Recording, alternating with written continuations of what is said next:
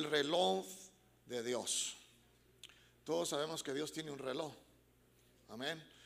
Y, Dios, aunque Dios en, el Señor no existe el tiempo porque Él es espíritu, pero sin embargo, hermanos, el tiempo existe entre nosotros los humanos. Sin embargo, Dios determinó un espacio de tiempo para la creación que Dios, hermano, eh, estableció o formó en esta tierra. Alguien dice amén.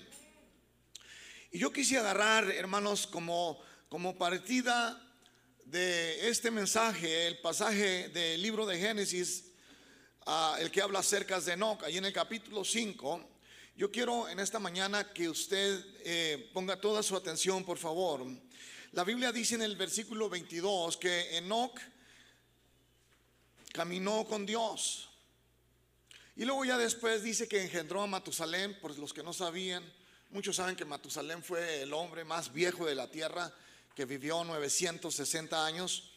Pero Matusalén era hijo de Enoch, estamos aquí. Entonces, hermanos, en la Biblia dice que Enoch vivió 365 años. Esa fue la vida de Enoch en la tierra.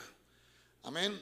Entonces, dice que también que cuando caminó no con Dios, dice que desapareció porque Dios se lo llevó. Amén. Entonces, en la palabra del Señor vamos a encontrar a dos personajes que caminaron con Dios y desaparecieron porque Dios se los llevó. O sea, lo cual quiere decir no vieron muerte. Enoch es uno y el otro es el profeta Elías. ¿Cuántos se acuerdan del profeta Elías? Amén. Entonces, el libro de Judas, aunque nomás tiene un capítulo, nos da una información relevante y él dice que de esto también profetizó Enoch. Entonces, eh, Judas pone a Enoch, hermanos, como un profeta de ese tiempo. Un profeta es un vidente, es alguien que ve el futuro, es alguien que ve detrás del telón, es alguien que ve aún lo que no ha pasado. ¿Alguien está aquí? Entonces dice que profetizó Enoch y lo menciona como el séptimo desde Adán, o sea, era de la séptima generación de Adán. Amén. Así que, hermanos, Enoch sin duda conocía todo el trasfondo histórico desde el comienzo de la creación, desde sus primeros padres, que fueron Adán y Eva. Sin embargo, Judas dice que lo pone como un profeta y y él dice que no profetizó diciendo, he aquí viene el Señor con sus santas decenas de millares. Y en el versículo 15 dice, para hacer juicio contra todos y dejar convictos a todos los impíos de todas las obras impías. Habla acerca de la iniquidad y el pecado que hay en esta tierra. Entonces, hermano, desde aquel tiempo, Hermano, eh, eh, no profetizó acerca de lo que iba a acontecer para este tiempo. ¿Alguien está aquí? Entonces, hermanos, yo miro aquí que Enoch eh, simboliza estos pasajes que leemos tres cosas. Lo primero que vemos es que simboliza el arrebatamiento de la iglesia. Porque dice la Biblia que Dios se lo llevó. ¿Estamos aquí? Y también simboliza la segunda venida de Cristo a esta tierra. Porque dice Judas que él vio al Señor con sus santas decenas de millares. En otra versión dice con sus santos. Y los santos somos la iglesia. Alguien diga amén. Así que, hermanos, y también simboliza acerca del juicio venidero del que está por venir. Son tres cosas. El arrebatamiento de la iglesia o el rapto de la iglesia, como lo quiera llamar usted. La segunda venida de Cristo y el juicio final que viene para esta tierra. Amén. Todos estamos aquí. Vamos entendiendo. Quiero decirle, quiero que pare las antenitas. Quiero decirle que el arrebatamiento es parte de la segunda venida de Cristo. ¿Entendemos eso? El arrebatamiento va a ser primero y luego al, lapso de siete años la segunda venida de Cristo con todos sus santos, que viene siendo la iglesia y posiblemente millares de ángeles que le van a acompañar al Señor en las nubes. Aleluya. Gloria al Señor. Así que, hermanos, grábese bien eso. Entonces, vemos a Enoch que fue un hombre que caminó con Dios.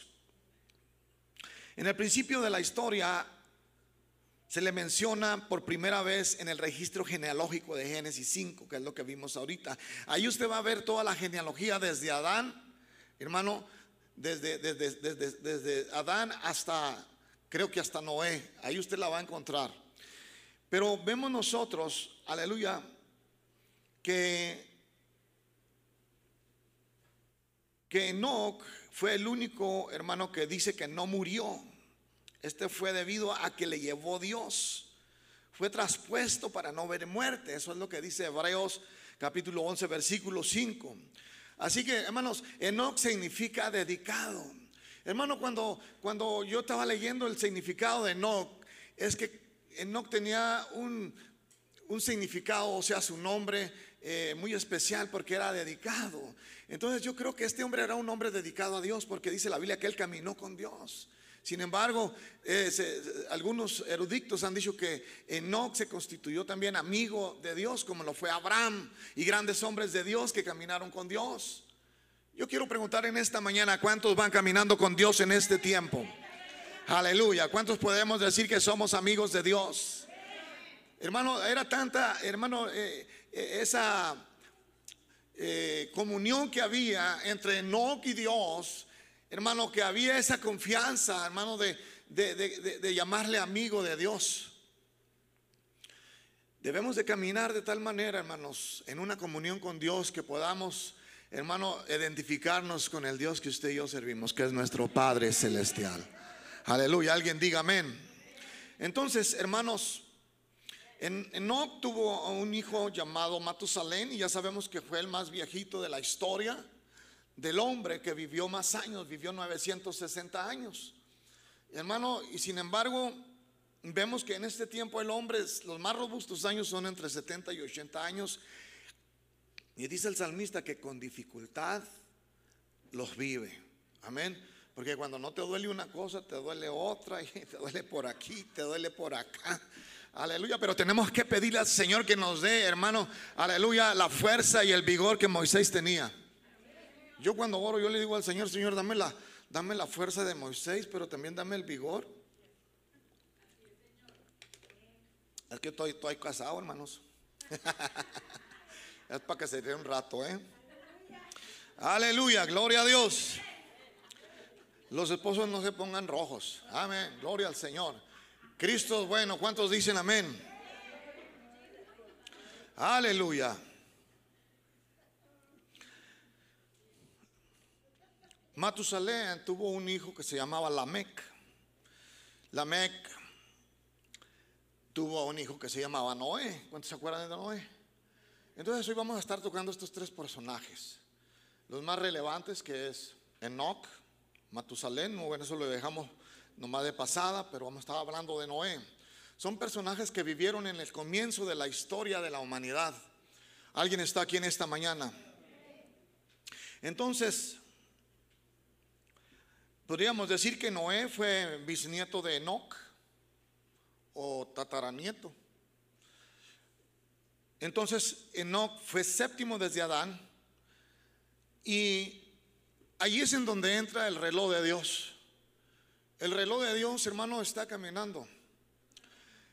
Y ahorita, hermanos, podríamos preguntarnos en qué tiempo del reloj de Dios estamos parados a través de la historia o de toda la historia de la Biblia, hermanos, lo vemos en un tiempo dispensacional, dispensacionalista, hermano, o un tiempo dispensacional en donde vemos las diferentes etapas de la vida que eh, el hombre, hermano, ha caminado a través de toda la historia hasta el día de hoy. Nosotros aquí en la iglesia hemos metido una clase este año que se llama las dispensaciones de la iglesia o se llama eh, el, tiempo de la iglesia.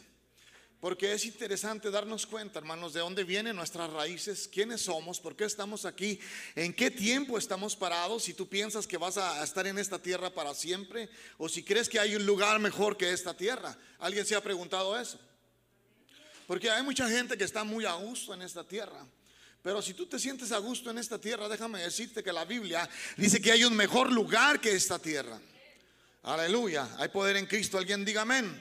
Entonces, hermanos, en total, conforme a la palabra del Señor, hay siete tiempos, hay siete dispensaciones a través de toda la Biblia. Y le voy a dar un pestañazo nomás así para que usted se meta un poquito, hermano, a, a lo que yo le estoy tratando de hablar en esta mañana. La primera dispensación se llama la dispensación de la inocencia. Si usted quiere apuntarlo, apúntelo. ¿Por qué la dispensación de la inocencia? Porque en la dispensación de la inocencia no había pecado, no había maldad. Era cuando el tiempo de Adán y Eva, ellos dice la Biblia que andaban desnudos por todo el huerto y nadie los molestaba. Y ellos no se sentían mal porque estaban en la edad de la inocencia. Entonces viene la caída del hombre cuando Adán desobedece. Aún en ese tiempo Adán fue advertido por Dios y le dijo, de todo árbol del huerto puedes comer, menos del árbol del bien y del mal que está en medio del huerto, de ese no podrás comer.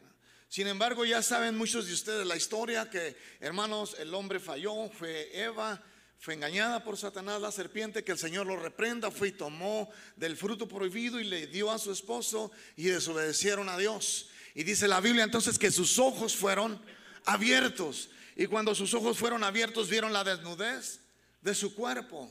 Y fueron y arrancaron hojas de higueras, que las hojas estaban de este tamaño, hermanos, y se hicieron taparrabos. ¿Alguien está aquí en esta mañana? Aleluya.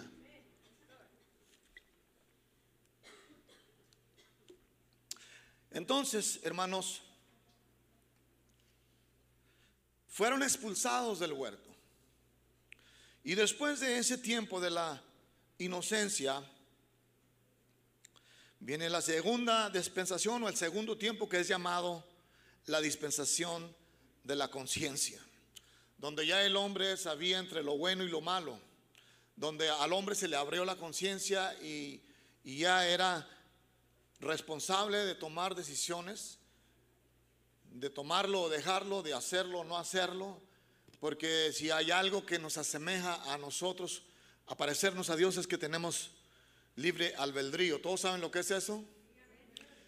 Y los que no saben, quiere decir que tenemos voluntad propia. Dios te ha dado voluntad propia para que tú tomes la decisión de servirlo o no servirlo, de aceptarlo o no aceptarlo, de venir a los pies de Cristo o no venir. Sin embargo, hay una advertencia para los que desobedecen si la decisión de ellos es no venir a los pies de Cristo. Porque ya dice la Biblia, dice en el libro de Juan, que de cierto, cierto os digo, que el que no cree en Cristo ya está en condenación. Aleluya. Porque los que creen en Cristo, de cierto, de cierto os digo que ya tienen la vida eterna. Aleluya. ¿Cuántos tienen vida eterna en esta mañana aquí en este lugar? Aleluya. Entonces esa es la segunda dispensación. La tercera dispensación es la dispensación del gobierno humano. Eh, en la primera, en la segunda dispensación, hermanos, a consecuencia de la desobediencia del hombre, porque dice Génesis que los, los designos o los pensamientos del hombre iban de continuo al mal.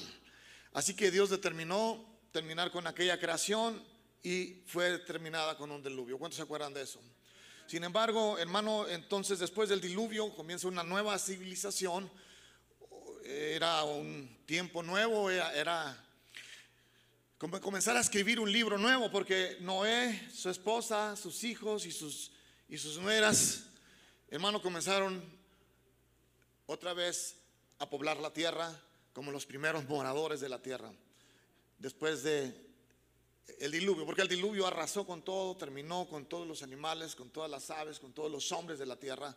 Se cree que en ese tiempo, hermanos, los gigantes que para ese tiempo había, incluyendo dinosaurios, incluyendo todo tipo de animal prehistórico, ahí terminaron en ese diluvio.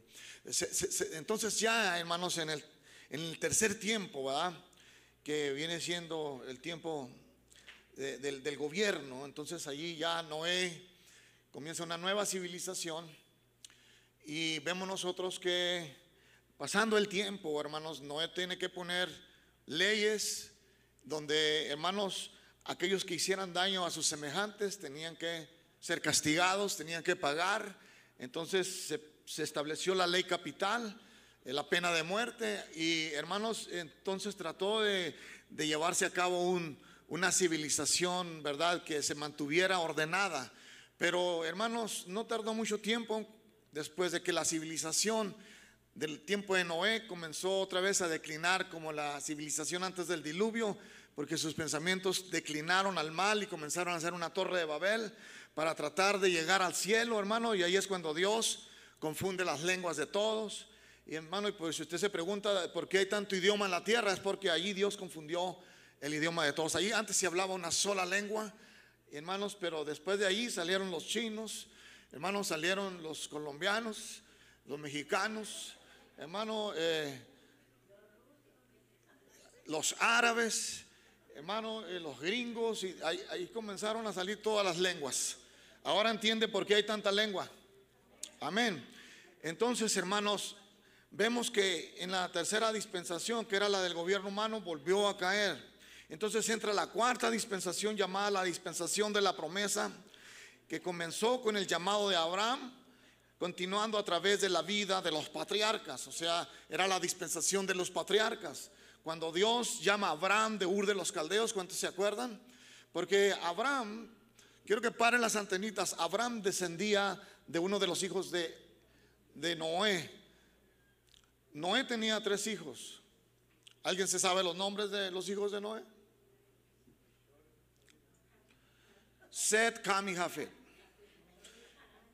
Entonces, Noé tenía esos tres hijos, pero Abraham desciende de los hijos de Seth.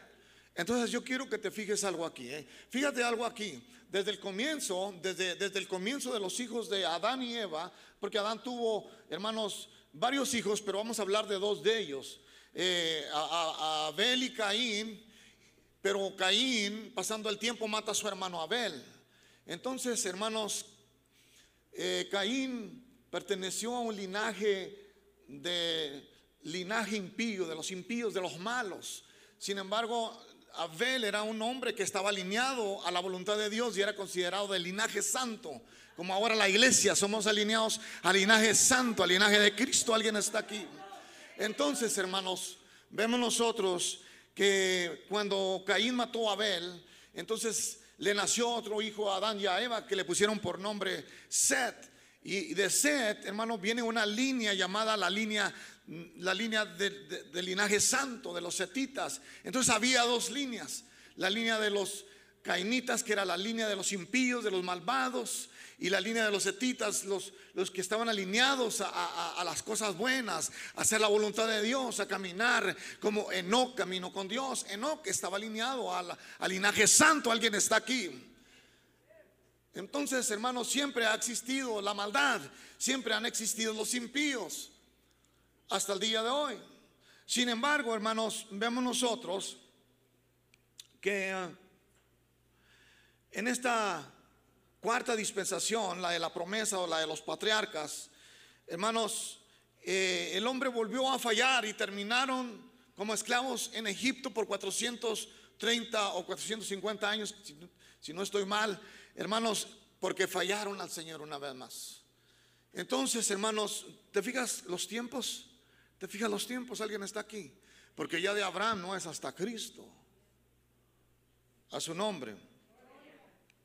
Entonces viene la quinta dispensación llamada la dispensación de la ley. Es cuando Moisés se levanta, Dios lo levanta como el libertador del pueblo de Israel y saca a todos los esclavos de Egipto.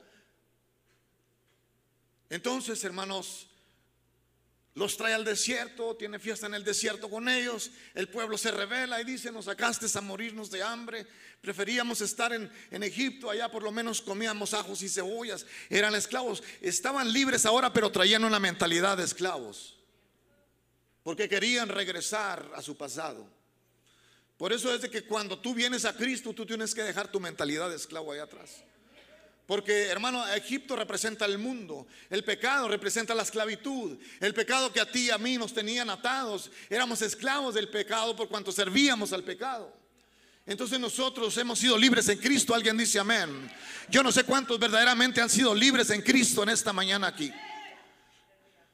Y no podemos más vivir bajo la esclavitud del pecado. Antes el pecado se enseñoreaba de nosotros, Por naturaleza éramos pecadores. Pero ahora nosotros tenemos, hermanos, que darnos cuenta que nosotros ahora tenemos la naturaleza de Jesús. Ahora somos justificados por la gracia en Cristo Jesús. ¿Alguien está aquí? Entonces, hermanos,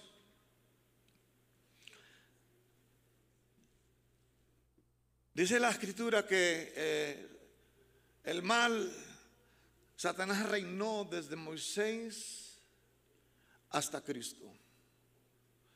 Había una maldad tremenda que se movía en ese tiempo. Ya lo hemos visto que a través de todas las dispensaciones Satanás ha, trabajado.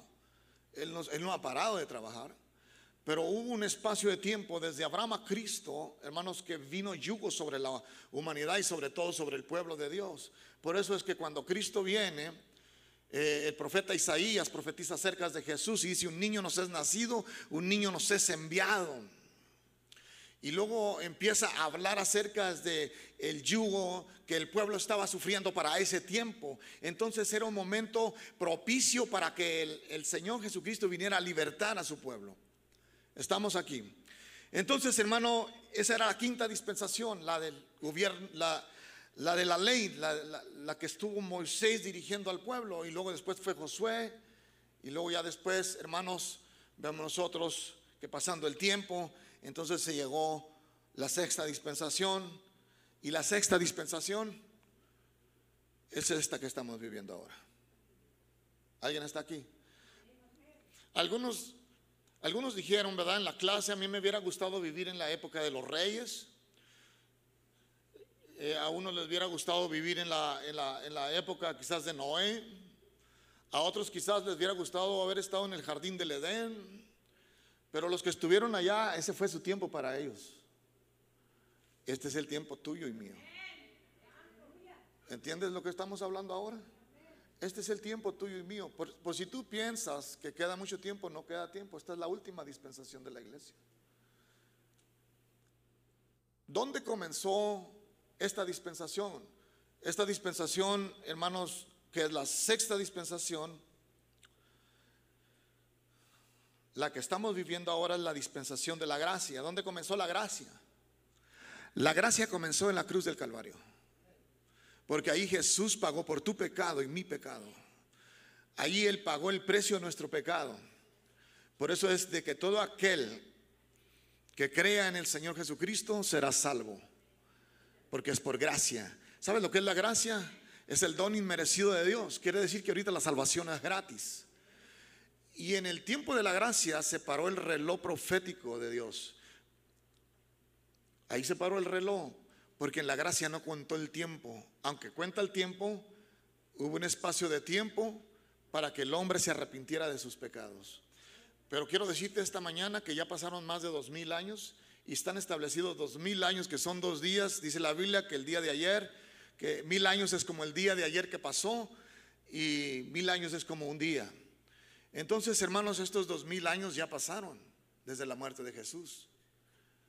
¿Tú crees que hay más tiempo?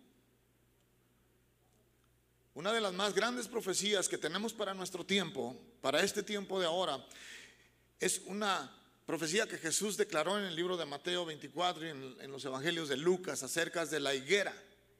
¿Cuántos han oído hablar de la higuera? Dice la escritura que cuando la higuera reverdeciera, dice el Señor, no pasará esta generación sin que todas estas cosas acontezcan. Cuando se refiere a la higuera, se refiere al pueblo de Israel. Por si usted no sabía, Israel después de Cristo, cuando Jesucristo falleció y fue a la cruz, y falleció, pero luego resucitó, gloria al Señor. Hermano, entonces, para ese tiempo, en el calendario de ese tiempo, era el año 70. No 1970, no, el 70, 7-0. Era el 7-0 para ese tiempo. En ese tiempo del año 70, hermanos, los romanos se levantaron con una encarnizada en contra de todos los judíos porque los judíos siempre han sido despreciados por las naciones y han sido despreciados por Roma. Entonces, hermanos, ellos derribaron el templo, ¿se acuerda del templo? Para ese tiempo, los discípulos le dijeron a Jesús, mira, nuestro gran templo Mira qué hermoso está. Para ese tiempo se acaba de construir y estamos hablando del segundo templo del rey Salomón. Entonces, hermanos, la Biblia habla de un tercer templo que está por construirse, que está en las profecías bíblicas, que de hecho ya mucho se habla de la reconstrucción del tercer templo, pero ese templo va a hacerse cuando la iglesia sea arrebatada. Entonces, hermanos, esa higuera que representa Israel, en el tiempo del año 70, cuando los judíos o cuando los romanos hicieron la encarnizada en contra de los judíos, se esparcieron por todos los rincones de la tierra. Usted sabe que donde quiera hay judíos, ¿verdad? Pero donde quiera que hay judíos, Dios está con ellos. Hay una gran concentración de judíos en Nueva York. En diferentes países hay judíos. Pero entonces, ¿cuándo fue? Cuando, porque ellos fueron esparcidos por tierras, por toda la tierra, perdieron su patria, perdieron su nacionalidad. Entonces, hermanos, ellos andaban como judíos errantes, y ahí es que viene la palabra judío errante. Un judío que no tiene casa, que no tiene lugar, que no tiene dirección, que anda por todos lados. Entonces, hermanos, en el año de 1948, esto es verídico y esto es para la generación nuestra. ¿Para cuál generación es? En el 1948, Israel, que representa la higuera, fue nombrado Estado independiente por primera vez en toda la historia. ¿Te das cuenta? Desde el 70 hasta el 1948 ellos anduvieron sin patria potestad. Entonces en el 1948 esa profecía se cumple cuando ellos regresan a su tierra, recuperan, hermanos, su territorio, Jerusalén, Israel, y son nombrados oficialmente por las Naciones Unidas nación independiente o Estado independiente. Es la higuera que reverdece. Y hasta la fecha es uno de los países más poderosos en, en todos los aspectos. En el Army, en economía, en todo tipo, hermanos, de alimento. Es uno de los países más poderosos hasta el día de hoy. ¿Por qué? Porque Dios lo levantó. Y si te fijas en la historia esa de la que Jesús dice, de cierto os digo que no pasará esta generación sin que todo esto acontezca. Cuando tú cuentas la generación es de 70, 80 años. ¿Sabías que el día de hoy Israel ya va para los 80 años de existencia? Del 1900 al 48, ¿cuántos años son ya? Al 2023. A ver, esos que fueron a la escuela a estudiar matemáticas, entonces va para los 80 años. Entonces si el Señor no vino en, los 70 años de existencia de Israel, vendrá cuando tenga 80.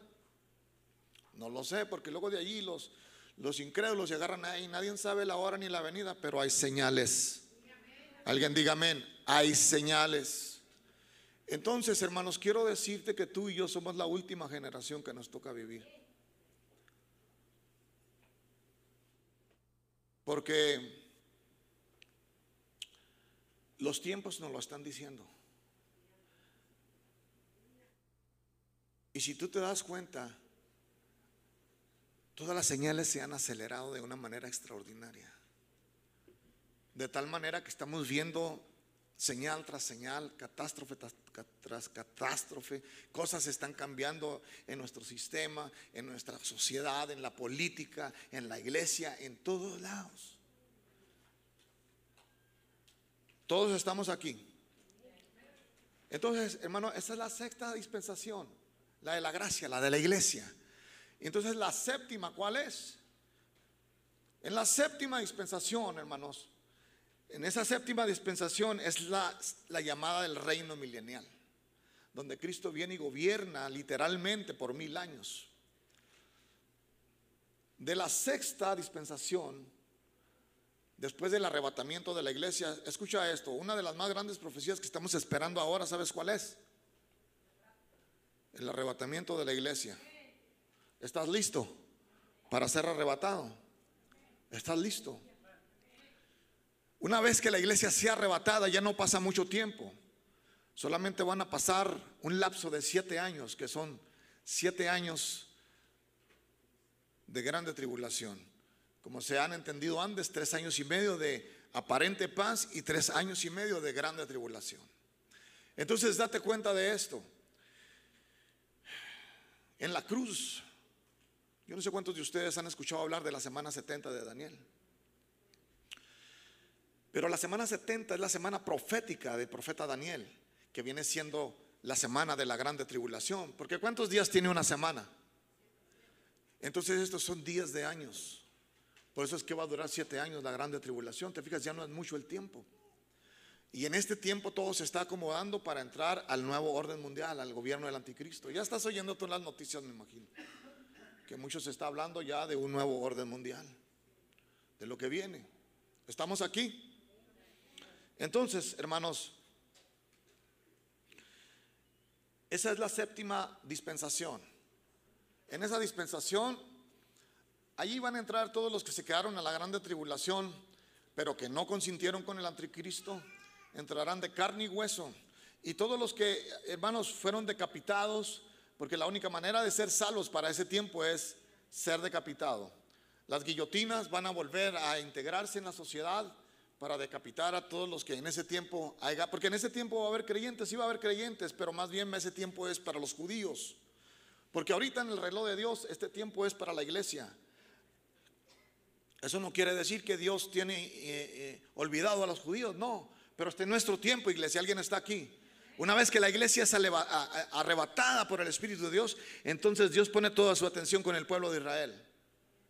Porque ellos son de donde salen los 144 mil sellados por el sello de Dios, que, eh, que significa que son, son 12 tribus, son 12 mil de cada tribu. Si tú lo multiplicas 12 por 12, son 144 mil. Ellos son judíos, ellos son evangelistas que van a evangelizar en ese tiempo. Tú has oído decir también que será predicado este evangelio a todas las criaturas y a todos los rincones del mundo, y entonces será al fin. ¿Has oído eso? Pero déjame decirte algo: la iglesia no va a terminar con la evangelización mundial por si estás pensando que falta mucho por evangelizar. Es cierto, pero ahorita lo que estamos esperando la iglesia es el arrebatamiento de la iglesia. Los 144 mil evangelistas y más todos los que se salven para ese tiempo, ellos serán los que evangelizarán al mundo que quiera, hermanos. Porque la Biblia dice que hasta un ángel del cielo, ahorita los ángeles no pueden evangelizar. Ellos quisieran hacerlo, pero ahorita ese trabajo es de la iglesia, por eso hay que predicar a Cristo. Alguien diga amén. Entonces, hermanos, una de las cosas que vemos es de que para ese tiempo tanta es la misericordia de Dios que hasta un ángel envía a predicarles el Evangelio en la grande tribulación. dice la Biblia que ni así se arrepienten de sus pecados. ¿Te das cuenta? Entonces, hermanos, alguien preguntó, ¿y de los gentiles, de los que se queden, irán a ser salvos en ese tiempo? Posiblemente sí, no lo sé. Muchos de los escatólogos y los eruditos de la palabra del Señor dicen dos cosas. Algunos dicen que solamente va a ser para los judíos, porque hasta ahorita tú sabes que los judíos siguen esperando al Mesías. Hay dos tipos de judíos, el ortodoxo y el judío mesiánico. El ortodoxo es el que no cree en Jesús. Ellos en sus Biblias no tienen el Nuevo Testamento, ellos solamente tienen el Antiguo Testamento.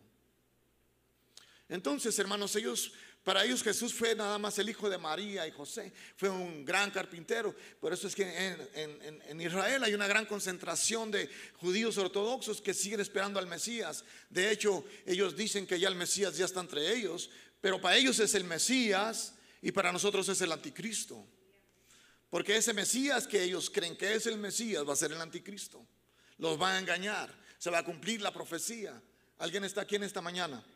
Entonces, voy a seguir adelante con lo que yo les estaba explicando al principio. Les di un pestañazo así sobre eh, las dispensaciones de la iglesia para que usted sepa en el tiempo que estamos parados. ¿Ya saben qué tiempo estamos parados? ¿En qué tiempo estamos parados? Alguien dígame. ¿En cuál dispensación? En el tiempo de la gracia. Pero ¿cuál es? ¿Cuál número de dispensaciones? ¿Y cuántas dispensaciones hay? ¿Y en cuál dispensación es en la que viene Cristo? En esta. En esta dispensación. Ya pasaron dos mil años. eso quiere decir que en cualquier momento el arrebatamiento va a aparecer.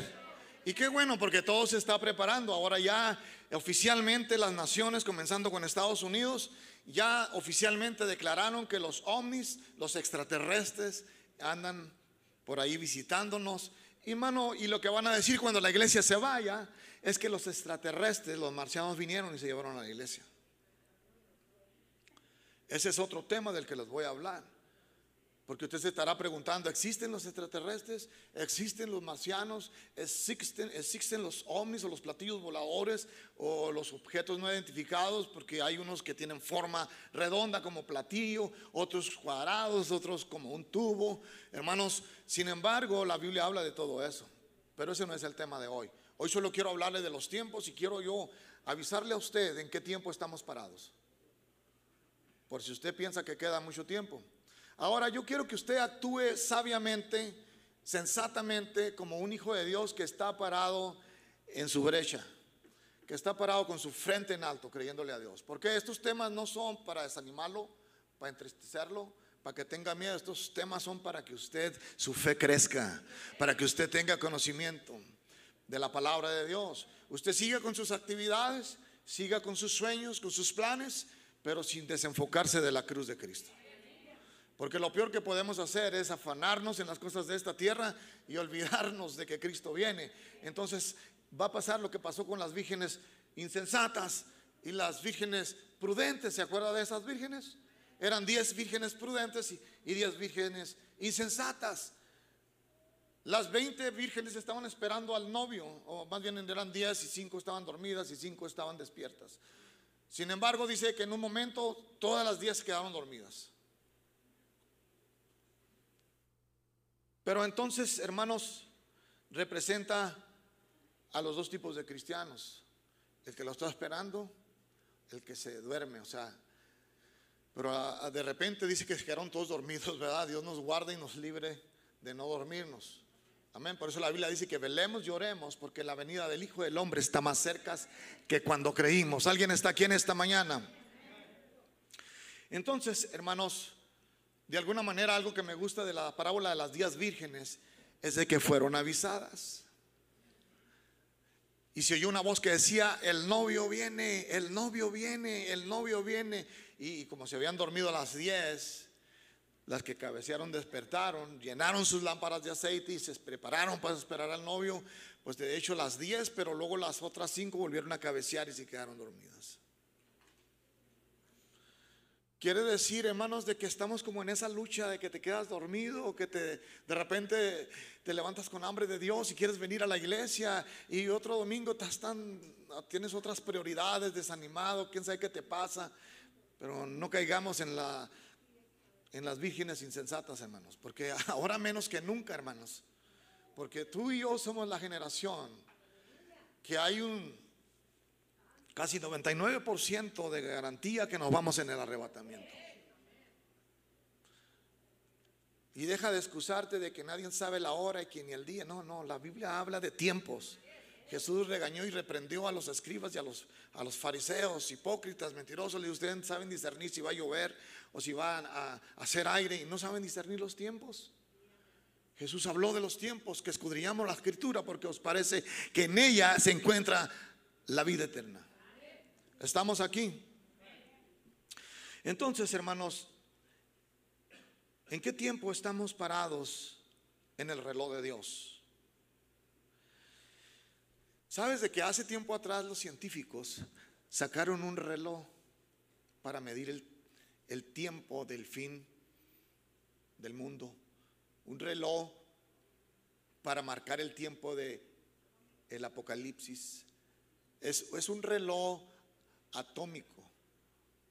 ¿Sí sabe? Un reloj atómico, porque ahorita estamos viviendo la era de las bombas atómicas, hermanos, de, de, las, de las armas biológicas, de los misiles esos que hacen mucho daño, hermanos. Entonces, hay un, un reloj inventado por los científicos y es el reloj simbólico del juicio final atómico que fue adelantado, creo, 10 segundos. Según él en las manecillas le quedan 90 segundos a la humanidad. Usted lo puede ver en las noticias. Yo no sé si usted lo ha visto en las noticias porque lo pasan en las noticias. Entonces, ahorita según la ciencia, estoy hablando de este reloj, ¿eh? no confunda el reloj de Dios con este reloj, aunque tienen mucho en, tienen mucho, mucho parentesco, ¿verdad? Entonces, hermanos, según esto, este reloj simbólico del juicio final atómico fue adelantado 10 segundos y queda supuestamente para este tiempo 90 segundos para la medianoche. Para ellos la medianoche significa la destrucción, para ellos la medianoche significa un tiempo apocalíptico, hermanos, porque como es el reloj atómico, este reloj se adelantó cuando se fue a otro nivel la guerra de Rusia con Ucrania. Así cuando comenzó se adelantó y, ahora en este tiempo que la, la guerra se empeoró, se adelantó más el reloj. Entonces ahorita estamos a la expectativa de que se desate una guerra mundial. ¿Estamos aquí? Quizás nosotros acá estamos muy de este lado y no decimos, no, para acá no va a llegar. Pero ahora con la tecnología que hay, hermanos, dicen que las armas que hay ahora, las bombas atómicas y todos los misiles hipersónicos y todo lo que tienen, hermano, eh, los misiles que tiene Rusia, el famoso Satán, y tiene un misil que hasta le puso Satán, y a otro el destructor, y hermanos, nombres eh, diabólicos que les ponen, ¿verdad? Entonces, hermanos, eh, el mundo lo pueden destruir en un momento, en un momento. Un día es mucho para acabar con el planeta. Sin embargo, hermanos, ese es el reloj científico que supuestamente los científicos están ellos eh, haciendo sus cálculos del tiempo. Como ellos ven el peligro, cómo se está acercando, ellos le van quitando segundos a la medianoche. Entonces, hermanos, eh, ¿qué nos dice todo esto? Que estamos viviendo tiempos finales. Esto a mí, hermanos, yo no sé cómo lo ves tú, pero a mí me, me emociona porque en lo personal yo tengo mi mirada puesta en lo celestial. Y los que se ponen tristes son los que tienen su mirada puesta en lo terrenal. Porque tú dirás, pastor, pues que yo tengo niños chiquitos, yo acabo de comprar una casa, este, pues apenas ando estrenando troca. Sigue estrenando, arregla tu casa, pinta tu casa, arregla todo lo que tú tienes. Amén. Pero recuerda, nuestros ojos deben de estar puestos en lo celestial. ¿Alguien dice amén? Entonces, hermanos, Enoch profetizó la segunda venida de Cristo y del juicio de todos los impíos. Eso profetizó Enoch. Eh, vemos ahí en Judas, dice, de, de estos también profetizó Enoch séptimo desde Adán, diciendo, he aquí vino el Señor con sus decenas de millares, amén, con sus santas o santos decenas de millares. Eh, ahí está, dijimos ahorita, Enoch profetizando acerca de la segunda venida de Cristo. ¿Alguien está aquí? Para hacer juicio contra todos, entonces también profetiza un juicio. El pasaje de Enoch tipifica o simboliza, dijimos, la segunda venida de Cristo, el rapto o el arrebatamiento de su iglesia o el juicio de las naciones. ¿Estamos aquí? Entonces, eh, Enoch, eh, hermano, fíjate, era el séptimo desde Adán y él estaba en el tiempo del gobierno humano cuando él vio todo esto como un profeta. Un profeta es un vidente, alguien que Dios le muestra lo que va a pasar más adelante. Aleluya, su nombre.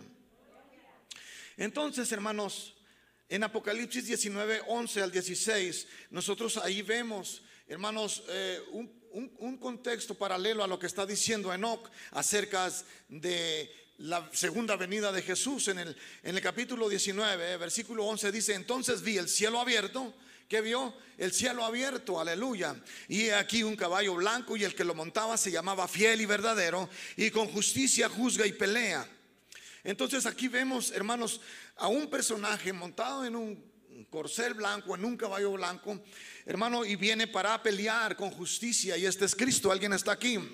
Sus ojos eran como llama de fuego y había en sus cabezas muchas diademas y tenía un nombre escrito que ninguno conocía sino él mismo. Estaba vestido de una ropa teñida en sangre y su nombre era el verbo de Dios. Aleluya, porque e-, esa ropa teñida en sangre representa la sangre de Jesús que Él derramó en la cruz del Calvario por ti y por mí. Aleluya. Alguien da gloria a Dios en esta mañana. Aleluya. Entonces, dice que era el verbo de Dios porque Juan dice en el principio era el verbo y el verbo era con Dios y Dios era el verbo porque Él mismo es Dios. Alguien está aquí. Aleluya. Cristo es bueno. Gracias Jesús. Entonces, aleluya. Dice el 14, y los ejércitos celestiales vestidos de qué? De lino finísimo. ¿A quién se le atribuye esta vestimenta de lino finísimo? Sino a la iglesia. Porque la iglesia será vestida con lino fino, aleluya. Y aquí estamos hablando de un pasaje donde, hermanos, eh, lo más probable es de que la iglesia ya viene acompañando a Jesús en los cielos después de los siete años, aleluya, para venir en defensa del pueblo de Israel. Aleluya, Cristo es bueno y dar el comienzo al gran milenio de Jesús sobre esta tierra, donde dice la Biblia que la iglesia seremos reyes y sacerdotes por mil años con Cristo y reinaremos con Él. Aleluya. ¿Cuántos damos gloria a Dios?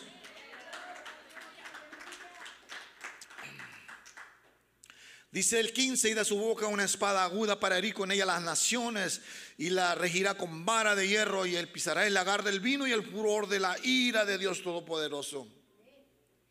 Porque si piensan los impíos y los malvados que todo se va a quedar así, no es cierto. Dios es el que, hermano, eh, él, es, él es Dios vengador. Eh, el hermano, va a vengar, aleluya, a sus siervos. Alguien está aquí. Entonces, hermano, dice la escritura que Él tiene una vara de hierro, porque Él cuando venga a este mundo por segunda vez, va a venir para aniquilar a los diez reinos que se levantarán contra Israel, pero a la vez establecerá su nuevo orden mundial, no mundial en el aspecto de los impíos, sino que este sí será un verdadero orden, porque será dirigido por Jesucristo.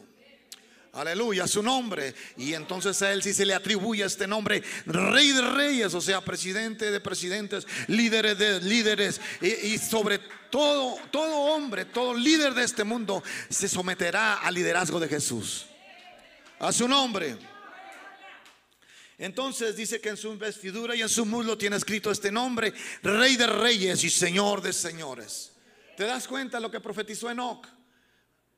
Son tres cosas el rapto, la segunda venida de Cristo, aleluya. ¿Y qué era lo otro? El juicio de las naciones. Por eso es que aquí en este, en este pasaje del capítulo 19, cuando dice la Biblia que con la espada que sale de su boca, hermanos, está hablando que con su pura palabra, la espada que sale de su boca es su pura palabra para destruir a todos los enemigos del pueblo de Dios. Porque para ese tiempo, al final de los siete años, hermanos, las diez naciones que se levantarán o los diez reinos que se levantarán para atacar a Israel, dice la escritura que estarán en el valle Mejido. Pero hermanos, cuando ellos estén a punto de atacar a Israel, entonces se abrirán los cielos y acontecerá la profecía de Enoch que dice que, hermanos, venía el Señor con sus millares de millares, con todos sus santos. Aleluya, dice Apocalipsis 19 que viene, aleluya, para hacer justicia, para pelear, aleluya, y lo hará, aleluya, porque defenderá a su pueblo Israel, a su nombre. ¿Cuántos están aquí? Que es un tipo del rapto, del arrebatamiento de la iglesia, lo hemos dicho. Mira lo que dice Primera de Corintios, capítulo 15, versículo 51. Dice, he aquí os digo un misterio. No todos dormiremos, pero todos seremos transformados. ¿Sabías tú que hay en esa transformación? En esa transformación, hermano, no veremos muerte. Ahorita les dije que estamos esperando. ¿Cuál es la profecía más grande de la iglesia que estamos esperando ahora? Dice la Biblia, aquí mismo, vamos a darle lectura al texto. Dice, en un momento, en un abrir y cerrar de ojos. ¿Cuánto es un momento, un abrir y cerrar de ojos? En un momento, en un abrir y cerrar de ojos, al final trompeta, porque se tocará la trompeta y los muertos serán resucitados. Incorruptibles, incorruptibles. Posiblemente si está un muerto allí, familiar tuyo que ya tenga 20 años en el sepulcro, ya a lo mejor queda algo de huesos ahí. Pero cuando el Señor lo levante, va a tener un cuerpo perfecto, un cuerpo glorificado, hermano, y, el Señor lo recibirá en las nubes. Y los que estemos en un servicio aquí y eso acontezca, hermano, aquí se queda tu ropa, se queda tu bolso, se queda todo lo que traes puesto porque tu cuerpo será glorificado sin ver muerte. Esa es la gran bendición que tenemos para esta generación, que no veremos muerte. Nos pasará lo mismo que le pasó a, Elías y lo que le pasó a este eh, profeta Enoch. Yo les preguntaba el otro día en la clase, ¿qué prefieren ustedes? ¿Irse en el rapto o se quieren morir y esperarse mejor a eso? Algunos la pensaron como que sí, como hermano, porque Porque si tú eres de los que estás pensando irte en el arrebatamiento, quiero que levanten la mano todos los que quieren ir al arrebatamiento. Mm. Tienes que vivir como si hoy fuera el último día de tu vida. Y así es como debemos de vivir, como si hoy fuera el último día de nuestra vida. Como si tú supieras que para mañana ya no vas a estar aquí. Así que hermanos, es, así es como tenemos que andar viviendo la vida ya para este tiempo, como si fuera hoy el último día de nuestra vida. ¿Sabes por qué? Porque yo una vez pensaba, yo entre mí, no, no, pues mira, el que se está muriendo, si le ha fallado a Dios, cuando se esté muriendo se arrepiente y pues como ya está malillo, se va a arrepentir más fácil. Pero no siempre esa es la situación de todos, ¿verdad? A veces la, uno la, quiere negociar con Dios, no, mira, este así. No, no, pero tenemos que vivir como si hoy fuera el último día de nuestra vida. Alguien diga amén, aleluya. Pablo le dice a los tesanolicenses en primera de Tesanolicenses capítulo 4, en el versículo 16 le dice, porque el Señor mismo con voz de mando, con voz de arcángel y con trompeta de Dios descenderá de donde del cielo y los muertos en Cristo resucitarán primero. Luego nosotros los que vivamos, los que estemos en el culto, en un culto como ahora, que estemos aquí, seremos arrebatados juntamente con ellos en las nubes para recibir al Señor en el aire y estaremos siempre con el Señor. Y entonces los gobiernos dirán, vinieron a platillos con extraterrestres y se llevaron a una gran multitud de gente de todos los países del mundo, chinos, japoneses, hindús, mexicanos, puertorriqueños, colombianos, hondureños, se fueron en, en ese rapto de los ovnis. Pero la Biblia no dice que va a venir un ovni por nosotros. La Biblia dice que va a venir Jesucristo en las nubes a recoger a su pueblo. Aleluya. Alguien dice amén. Y este es el arrebatamiento. Aquí ese es parte de la segunda venida. Aquí no todo ojo le verá. Porque dice que se tocará la trompeta. ¿Quiénes oirán la trompeta? La trompeta la oirán solamente los lavados con la sangre de Jesús. Esa va a ser la gran señal. Oirás la trompeta, hermano, y serás arrebatado. Ahí se va a quedar tu troca nueva. Y lo que le acabas de comprar rines. No te la puedes llevar, hermano. Tu casa se va a quedar y eso que le acabas de poner Porsche. Ahí se va a quedar. No te vaya a pasar lo que a la esposa de Lot, ¿verdad? Cuando les dijo el ángel, huyan, porque en un momento descenderá fuego y azufre del cielo y Sodoma y Gomorra serán destruidos por la mano de Dios. Y no volteen para atrás, porque se convertirán en una estatua de sal. Pero en Sodoma y Gomorra dice la escritura que eran ciudades ricas. Así que pensamos, conforme a la Biblia, que, que la familia de Lot era de dinero. Tenía buena casa, tenía buenos carros, tenía joyas, tenía buenos zapatos de marca. Y cuando ya iban caminando, muchos dicen que la esposa de Lot dijo, ay, mis zapatos y volteó. Hermano, porque el que ama más a este mundo que a mí, dice el Señor, no es digno de mí. Aleluya, alguien diga amén. No puedes enamorarte de esto que tienes, úsalo nomás, pero no te enamores de los zapatos que traes de marca, dijo la hermana Rosa. No te enamores de la casa que tienes porque todavía la debes toda. No te enamores de del marranito que tienes abajo del colchón. Mire, cuando, si usted se queda, ah, no, aquí nadie se va a quedar. El Señor reprenda al diablo. Aleluya, hay poder en Cristo. Pero si así, si usted se queda, le decía un hermano a otro, ahí le dejo mi casa. Y le dejo la troca para que se pase en ella y por todo chaparral. Hermano, no se enamore del sistema. Sí dice la Biblia que no trabaje, que no coma. Pero también el que ama más a este mundo que a mí, dice el Señor, no es digno de mí. Tú no debes de estar acá enfocado en el mundo, por eso es que dice que no debemos de afanarnos. El afán te separa, te desconcentra, te, te desvía de las cosas de Dios. Mucho trabajo, muy trabajadores. Dile tiempo a Dios. Había una generación en la Biblia que según ellos muy trabajadores y arreglaban sus casas y les viene y les dice el profeta y, dice, y todo lo que ustedes hacen no se han dado cuenta que todo lo echan en saco roto. a veces que no te rinde el dinero, no te alcanza y trabajas y trabajas hasta dos turnos. Válgame, Señor. Tiempo extra, los sábados y hasta un que otro domingo. ¡Wow! Y ni un diezmito a la iglesia, ni una ofrendita a la iglesia. Cuidado con la avaricia, porque los ávaros no entrarán al reino de los cielos. Aleluya. Alguien diga amén o diga ouch. Aleluya. Ay, no, yo creo que voy a dinero a la iglesia. Ay, no, no. Tienen su mirada puesta en este mundo. Ellos son los que la tienen puesta en este mundo. Aleluya, hay poder en Cristo. Alguien diga amén. Y ya voy a terminar, hermanos. Y no voy a terminar, simplemente lo voy a parar porque, porque ya se nos fue el tiempo. Entonces, hermanos, la iglesia no pasará por la grande tribulación. Ahorita en las redes sociales hay una pelea tremenda, hermanos. Hay una pelea tremenda acerca de aquellos, hermanos, que, que dicen que la iglesia va a pasar por la grande tribulación. Pues si ellos creen así, pues que se queden. No se junte con ellos. Chusma, chusma. Y los otros, en, las redes sociales, por eso yo les digo a ustedes, si a usted le gusta ver las redes sociales, primero lea la Biblia. Porque si no, aquí me va a venir con una confusión terrible. Ya no creen diezmar, ya no creen en el arrebatamiento de la iglesia, eh, y viene con unas herejías terribles.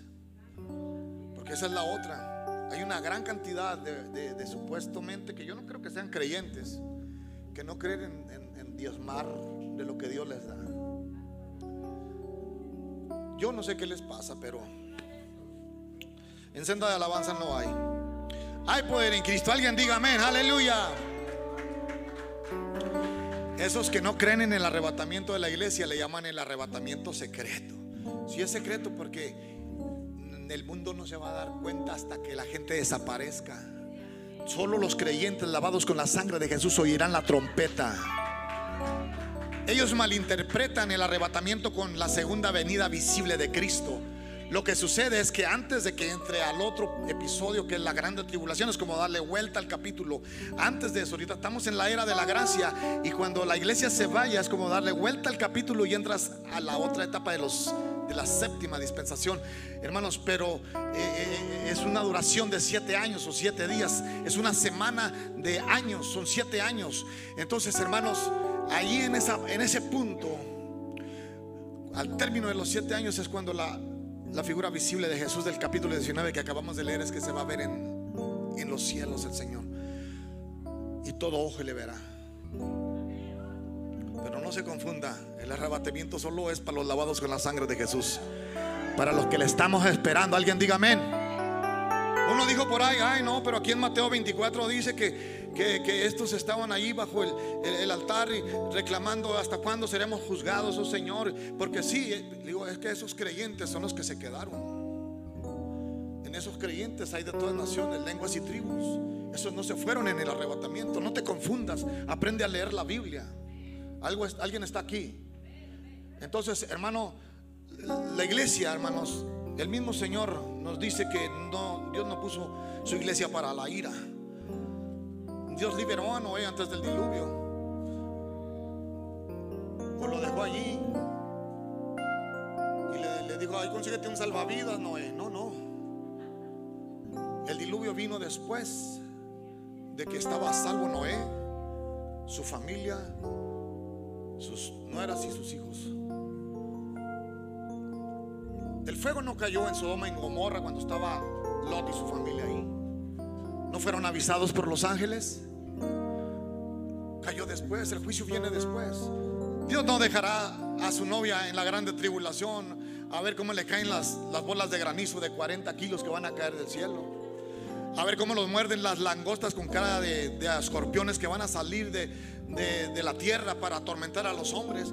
Ay, pobrecita mi novia, mira cómo, cómo la están atormentando. Dios no la puso para eso. Ahora no confunda. Nosotros la iglesia estamos dispuestos a padecer tribulación por causa de Jesús. Si así lo tuviéramos que hacer. Pero hay que entender las escrituras, hermanos.